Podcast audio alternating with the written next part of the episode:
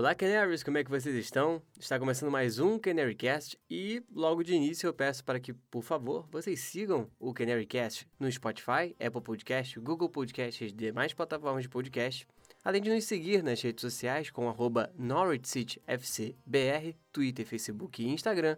E claro, nos siga no YouTube, né? se inscreva e ative as notificações no www.youtube.com barra Brasil. Bom, o podcast de hoje nós vamos falar de dois destaques desse time do Norwich, um mais focado no próprio elenco, outro de forma geral, para a história do clube em si e também para a sua história, né, desse jogador na sua seleção nacional. Vou começar falando do Matias Norman, norueguês, que simplesmente tem sido o melhor jogador do Norwich desde a sua chegada. Ele já tem três Men of the Match, e simplesmente tem sido o principal jogador do time, seja no setor defensivo, para né, atrasar as jogadas do adversário, até matar as jogadas e recompor o time, criando as jogadas e até finalizando muitas vezes. Assim como também num lado mais de liderança. Matias Norman, ele já recebeu três Man of the Match consecutivos, se não me engano, contra mais recentemente o Brighton, o Burnley e na derrota para o Everton. Então, o Matias Norman, sem dúvida alguma, é o principal jogador desse time até o momento. Além dele, também tenho que destacar Timo Puk, que está cada vez mais próximo né, de chegar ao gol 70 pelos Canários e se isolar ainda mais na nona posição do, dos artilheiros, dos maiores artilheiros da história do Norwich. Além de, claro, ele ter conseguido recentemente se tornar o maior artilheiro da história da Finlândia. Né? Timo Puk, que no seu último jogo ele acabou marcando dois gols Vou até desativar aqui as notificações que eu esqueci de tirar do celular. É, mas enfim. E no seu último jogo ele marcou dois gols e fez 33 gols né, no total. Pela história aí da, da seleção. Da sua seleção nacional, né? A, a Finlândia. Então isso é extraordinário, né? Para a história do jogador, do Timo Puk. Eu imagino que deve ter sido uma grande conquista para ele, bem emocionante, né? Ele não, não trabalhava com, com, com esse ideal, mas é claro, né? Um jogador conseguindo fazer isso é, se torna um marco histórico para sua seleção, para o seu país e, claro, para ele próprio, né? E isso valoriza ainda mais ele no clube que ele está, que é o caso do Norte. O Timo Puk, que é um jogador que já tem uma certa idade, né? Se não me engano, ele está com 31 anos. Então, assim, de qualquer forma, é um, é um jogador que é importante para o Norte e muito importante, que o maior ídolo aí da história da Finlândia. Mas voltando sobre o Matias Norman, também acho que vale acrescentar que ele já está firmado aí nesse time né, dos Canários. Mas o que não está firmado ali no meio de campo são as outras duas posições que temos. E aí temos em aberto ali. É, bom, o Norte, o Farc tem montado o Norte com dois atacantes, dois jogadores de meio campo, um volante é, e uma linha de três zagueiros com os dois laterais fazendo as alas, né, do, dos lados do campo. Bom, é, essas duas, esses dois jogadores de meio de campo, ultimamente o Farc tem usado o Plesmelu e o McLean. McLean como um jogador mais defensivo para dar um apoio para o Norman e o Lesmedu para ser um jogador mais de criação. Contudo, a torcida tem contestado isso e talvez aí querer ver mais o, o Cantwell, o Gilmore nessas duas funções, né? Nesses dois jogadores à frente do Norman na escalação. Ou até mesmo testando outros jogadores como o Dowell, que não tem jogado muito ou até mesmo trazendo o Rastica mais atrás e colocando o Tsolis na frente. No setor ofensivo, o Timo Puk, ele para mim é a peça garantida desse time, não pode tirar ele.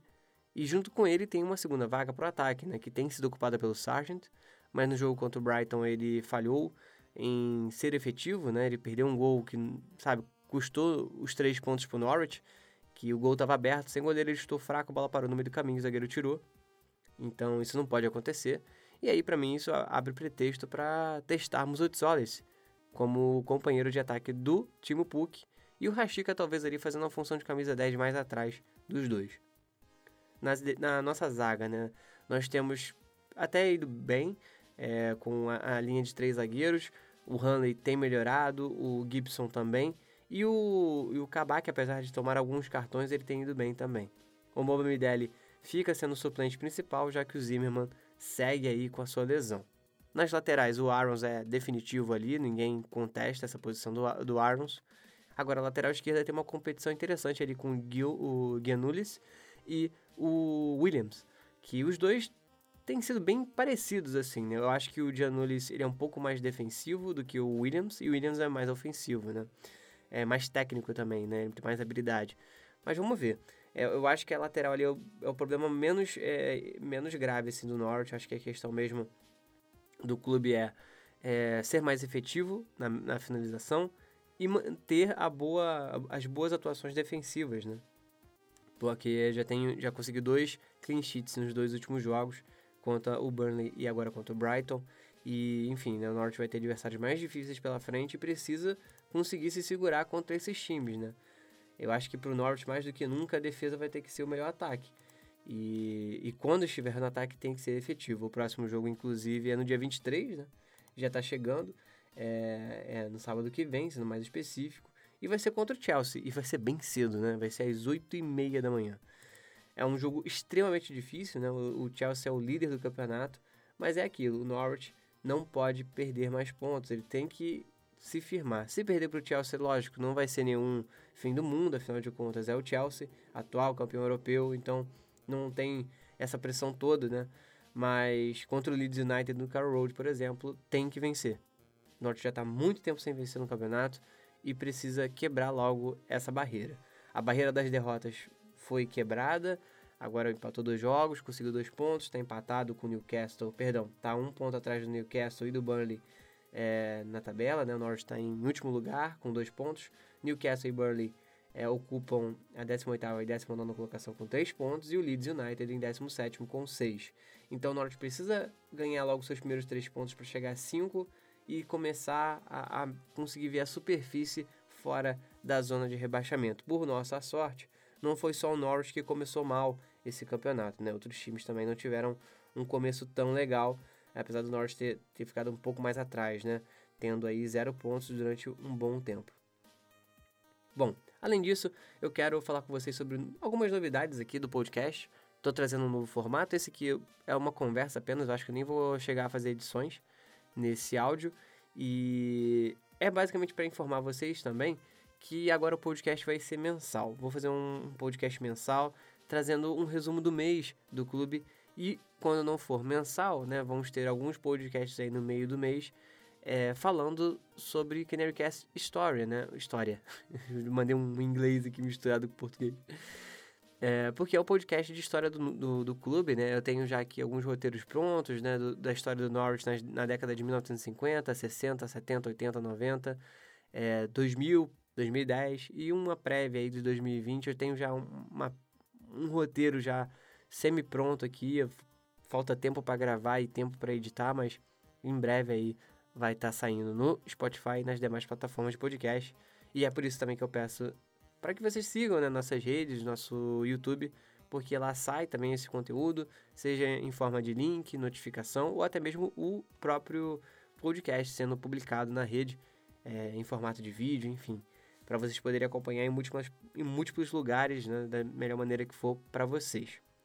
As lives, né, vocês devem ter reparado que as lives estão muito mais é, recentes, assim, recentes não, frequentes no, no canal, apesar de eu estar, acho que há três semanas sem fazer live, né, é, como eu falei, trabalho tem, tem sido bem intenso, então não tenho conseguido tempo para para fazer a live. Na verdade, é até um pouco de, de cansaço mesmo. Chega no final de semana, você fica um pouco cansado e não quer mexer no computador. Então, é, eu acho que, que é compreensível, né, para vocês. E ainda mais quem trabalha com computador, acho que vocês vão até entender mais. Porque é, é, é, meio cansativo, né? Você trabalha com computador o dia todo, chega no final de semana, é a última coisa que você quer ver. Mas, é, enfim, eu hoje eu acredito que já teremos uma live. Hoje, no, no caso, domingo, dia 17 de outubro, a confirmar, mas eu devo estar publicando isso nas redes sociais. E é, a partir de então eu quero fazer live todo domingo, fazendo uma espécie de pós-jogo, seja eu sozinho ou então trazendo convidados aí da, da comunidade brasileira do Norwich, como por exemplo Francisco Costa, o Renan Alexandre, entre outros. É sempre muito bom né, ter mais gente falando e claro, né, também é, eu até pretendo futuramente trazer pessoas de outros clubes, de outras comunidades, para falar sobre isso, né, não só a relação do Norwich com esse time, da, da pessoa e também para né, ver a perspectiva dessa pessoa enquanto community management, né? É o cara que, que constrói e, e faz essa manutenção da comunidade brasileira do time dele. Isso é, pode ser interessante para vocês. E acho que é uma coisa que traz um conhecimento novo pra gente, né? Que a gente acaba, caramba, que legal, né? Não sabia disso. Então, enfim, pessoal, é, é basicamente isso. O próximo jogo lá, reforçando, lá pela, pela Premier League, né? O Norte enfrenta o Chelsea às 8h30 da manhã, no sábado que vem, no dia 23 de outubro. Então não percam. Se não tiver jogo nos canais Disney, que, que são Fox Sports e ESPN, provavelmente vai estar. Tá, é, acho que não, 100% de chance garantido já, né? De estar tá passando no Star Plus. Mas deve, deve passar sim na ESPN, eu imagino, porque é um jogo do Chelsea, então, né? Eles geralmente passam jogos do, do Big Six, então deve estar tá sim na transmissão da ESPN Brasil, ESPN ou dos canais da Fox Sports. No mais, pessoal, eu quero agradecer a todos, é, principalmente a atenção e a paciência né, com a demora nos podcasts. E eu espero que vocês tenham gostado e, por favor, participem. Eu estou sempre aberto a ouvir sugestões e, claro, a opinião de vocês. Um forte abraço a todos. Vamos acreditar, vamos confiar que eu acho que o Norwich vai conseguir sair dessa. E no mais é On the ball, City! Never mind the danger! Come on, Yellows! Fui!